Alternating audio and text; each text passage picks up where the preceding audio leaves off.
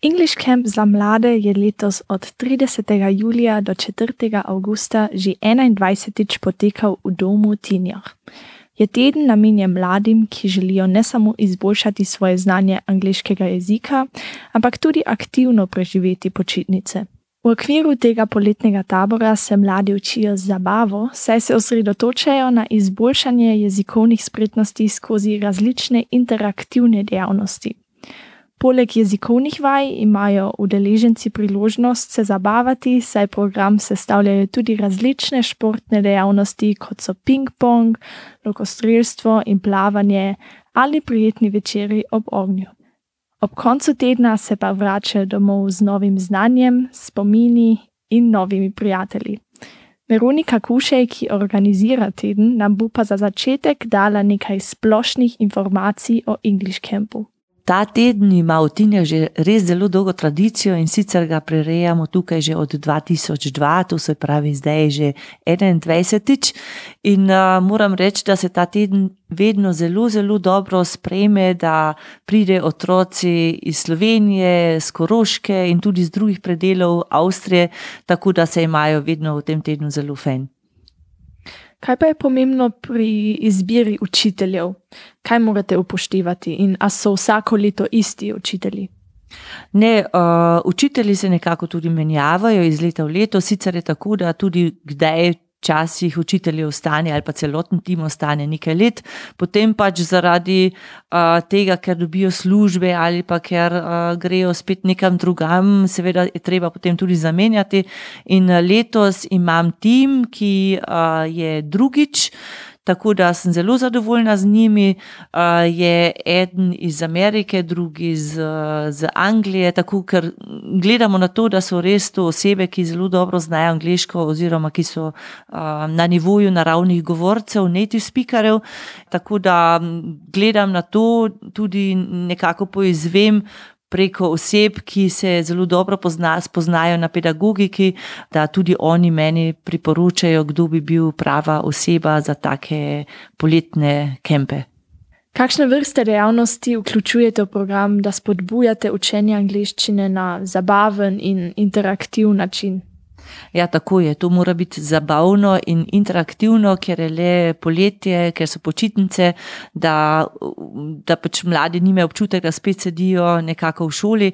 In zato se zelo potrudimo, da je celoten način eh, pouka, eh, ki poteka sicer v razredih, eh, da ni tako šolski pouk, da je veliko iger, neke interaktivnosti, da morajo tako sodelovati, da, da ne sedijo, da se gibajo.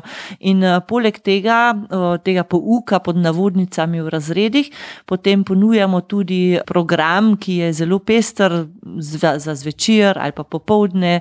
Tam je bolj tako zabaven program, drug program, kot pa naprimer eh, lokostrelstvo ali pa bobnanje, plesanje, disko, karaoke, kino, peka na žaru, tako da eh, vse možno, tako da imajo res, res eh, lep teden. Eh, poleg tega pa gledamo tudi na to, seveda, če je vročina, če, je res, če so vroči dnevi, da se potem tudi grejo kupati na Klopinsko jezero, tako da zelo uživajo tukaj. In potem pazite, da res otroci govorijo konsekventno cel teden angliško. Ja, tu pa absolutno. Vsi govorijo skozi samo angliško, tako da ostane v jeziku, se tu je ta pomembna stvar, tako da se ne menjava in da tudi ne skušajo niti z učiteljem ali pa tudi z mano v tem primeru govoriti v nemščini ali po slovenščini. Kako pa naredite učenje jezika privlačno? Ja, privlačno naredimo prav zaradi tega, ker pač nudimo drug program, nek um, prost program, ki ni tako šolski, uh, z temi vsemi aktivnostmi, ki jih pač ponujamo, in uh, da jih ne kaznujemo, da jim ne dajemo ocene, temveč da enostavno je neka, nekako to sproščeno poletno vzdušje, pri katerem pa vseeno zelo veliko, ogromno odnesejo, saj ostanejo skozi v jeziku. Strinjam se, da je bolj efektivno se učiti jezik na bolj sproščen način. Ampak kdo pa so tisti, ki mlade poučujejo? Evan in Sabina, ki sta oba dva učila otroke angliščino, nam povesta vse o pouku. A letos prvič učita mlade tukaj angliško? Jaz ne, na, jaz sem zadnji leto tle bil. V bistvu, ja, že oba dva smo bila tukaj prejšnjo leto, tako da je to že ena izkušnja, ki smo jo že imela skupaj. Kako pa je do tega prišlo, da tukaj učite angliško? Ja, to je mama Veronika, je me vprašala. Je rekla, hej, jaz treba tak uh, native speaker tle v moj kamp, uh, bi rad. In sem že no, ja, jaz imam čas, zakaj pa ne? In ti si native speaker. Jaz sem native speaker, jaz pridem iz Kalifornije, mogoče pa slišiš moj akcent. pa ti? Um, jaz sem v bistvu študirala v Beljaku. In je Veronika kontaktirala našo direktorico, in ona je mene predlagala. Jaz sem v bistvu tudi potovala po svetu in se tudi živela v Ameriki, v Avstraliji. Tako da imam tudi v bistvu izkušnje uh, z uh, drugimi jeziki, no v bistvu z angliščino. In tukaj, a se učite vsi skupaj v eni skupini, ali je to razdeljeno, in če je, kako pa je razdeljeno? Mi imamo štiri učitelje, pomeni tudi štiri skupine, um, in vsak dan imamo od 9 do uh, 12 pouk, in od 2 naprej imamo tak igre, pa pouk, oba bojhec. In konec dan, samo mogoče pa ti poješ, kaj delamo. A tudi pol od dveh naprej do šestih imamo ponovadi drugačne aktivnosti, tako da lahko tudi povežemo skupaj z angliščino. Ponovadi je to recimo, imamo kakšne plesne, tudi recimo gremo plavati in to vse v bistvu vse skupaj povežemo z nekimi dogodivščinami in jih povežemo z jezikom skupaj. In zvečer tudi imamo recimo po večerji, ponovadi imamo, včeraj smo imeli bonfire, da smo vsi bili ob ognju, imeli smo tudi ping-pong turnament, tako da je bilo vse bolj tak, uh, zelo zanimivo uh, za otroke skupaj. No. Je pa res, da imamo tudi po letih razporejeno, recimo jaz imam 10 uh, do 13 let in pa imamo naslednjo grupo, ki je nekje 14 do 17 uh, razdeljeno, ker je spet tudi moramo vzeti um, v. V smislu to, da uh, nimajo vsi isto, enako um, experience, uh, izkušenj, ja, tako da jih moramo razdeliti po teh skupinah. Kako pa vi spodbujate tiste, ki ne radi se izražajo v angliškem jeziku? Kako vi njih spodbujate, da, se, da govorijo v angliščini? Dobro vprašanje. Also, jaz delam na vsak način veliko igre, pomeni, jaz delam aktivitete, da oni morajo res poskusiti. Oni morajo komunicirati v angleščini, drugače pa ne uh, igro. Bojo eh, šafali, ne bojo naredili. A veš, če, če vem, en avgabe delam in rečem, ja, poglej, vi imate zdaj 10 minut in mi morate to avgabe narediti, da naprimer nismo en kroten špil naredili in sem rekel, samo smete v angleščino govoriti. In vse to morajo to narediti, veš, oba je tudi zraven za hec, pa špas, pa vse to reči. Also, hauptsache špas in igre. Torej, mladi se morajo res izražati v angliščini cel teden.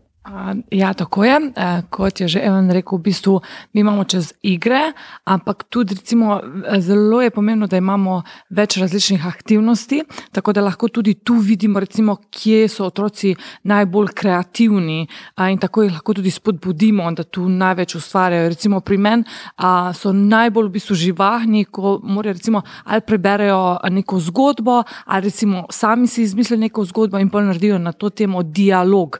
Tu vidim, da je največ v bistvu neke živahnosti, najbolj se vključijo v to. Ker se pravi, imamo en teden in iz tega tedna res poskusimo izveč največ.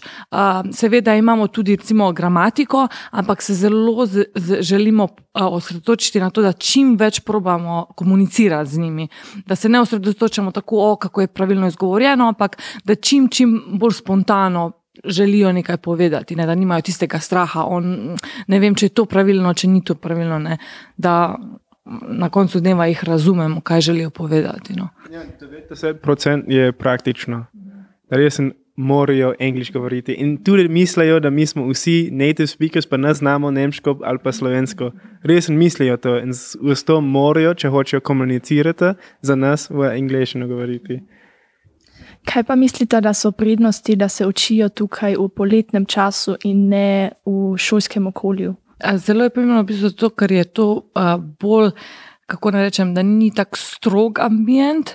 Seveda, vsak nas spoštuje, vsak nas, vsi nas ubogajo, ampak je bolj tako, kako naj rečem, aktivno povezano, da so različni otroci. Se pravi, oni niso navajeni vsak dan novih, ampak drugi otroci prijajo in tako tudi spoznajo, grejo nekako v dob, iz obdobja svoje cone. Ne?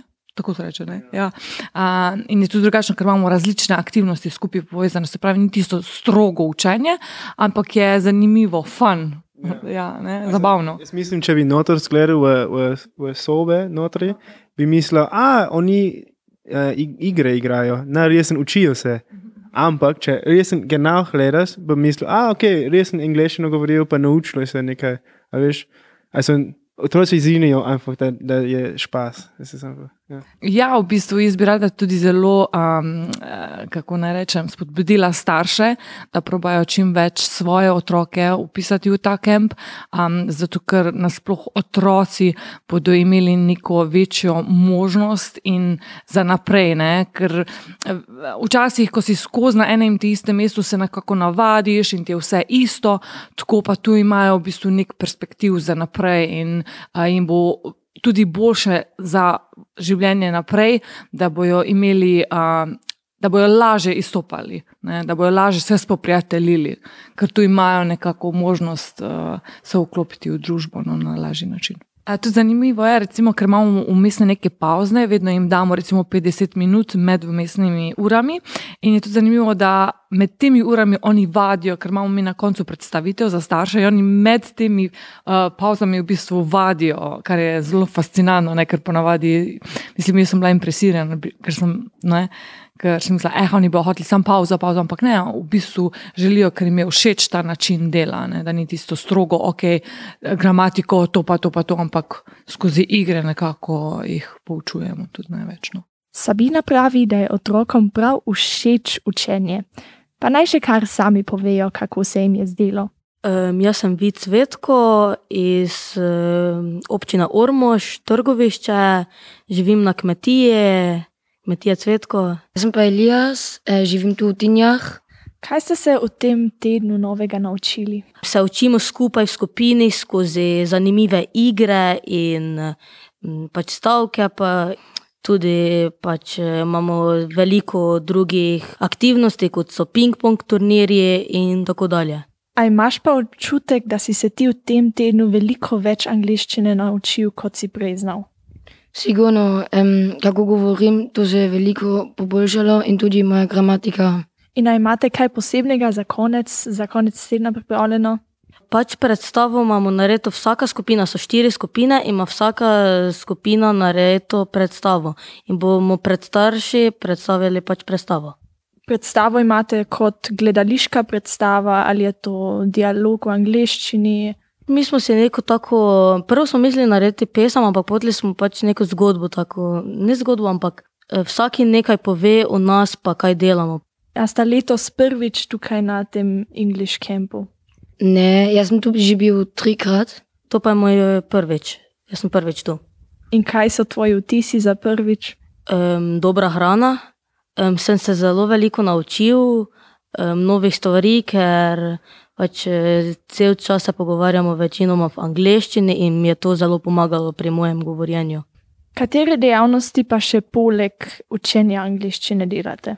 Kot je moj prijatelj že rekel, en, naprimer turnir ping-ponga in vsak dan naredimo nekaj drugega, kot danes bomo šli na lokostrel. In na to vse v angliščini delate, medtem ko se igrate ping-pong pa lokostrelstvo?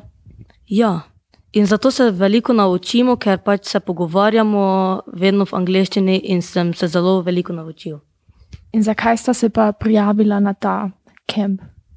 Um, ker mi je angliščina pač prvo, pač ker sem se hotel še več angliščine naučiti, pa ker sem nekam hotel iti. Pa to. Pri meni ni bila tako veliko angliščina, temveč da sem že vedel od zadnjih letih, da je zelo, velik, zelo lušno in to mi pač ugaja, zato sem spet tu. In kako se učitelji tukaj razlikujejo od tistih v šoli? Kaj je razlika med poukom tukaj in v šoli? Tu je bolj sproščeno, več se naučimo. Vedno učitelji govorijo v angleščini, kar je zelo dobro. In kateri del učenja angliščine vam je najbolj bil všeč? Um, definitivno, da smo v, se učili v tem, da smo igrali igre. Verjetno enako kot uh, moj prijatelj ali pa kakšni turniri, pa ko smo šli plavati uh, na jezo, jezero. Jaz sem Viktorija Škov, um, živim v Šemprimažu in rada kupam. Ich heiße Katharina Pfister, ich bin zehn Jahre alt und wohne in Ferlach. Kako pa potekajo učne ure tukaj?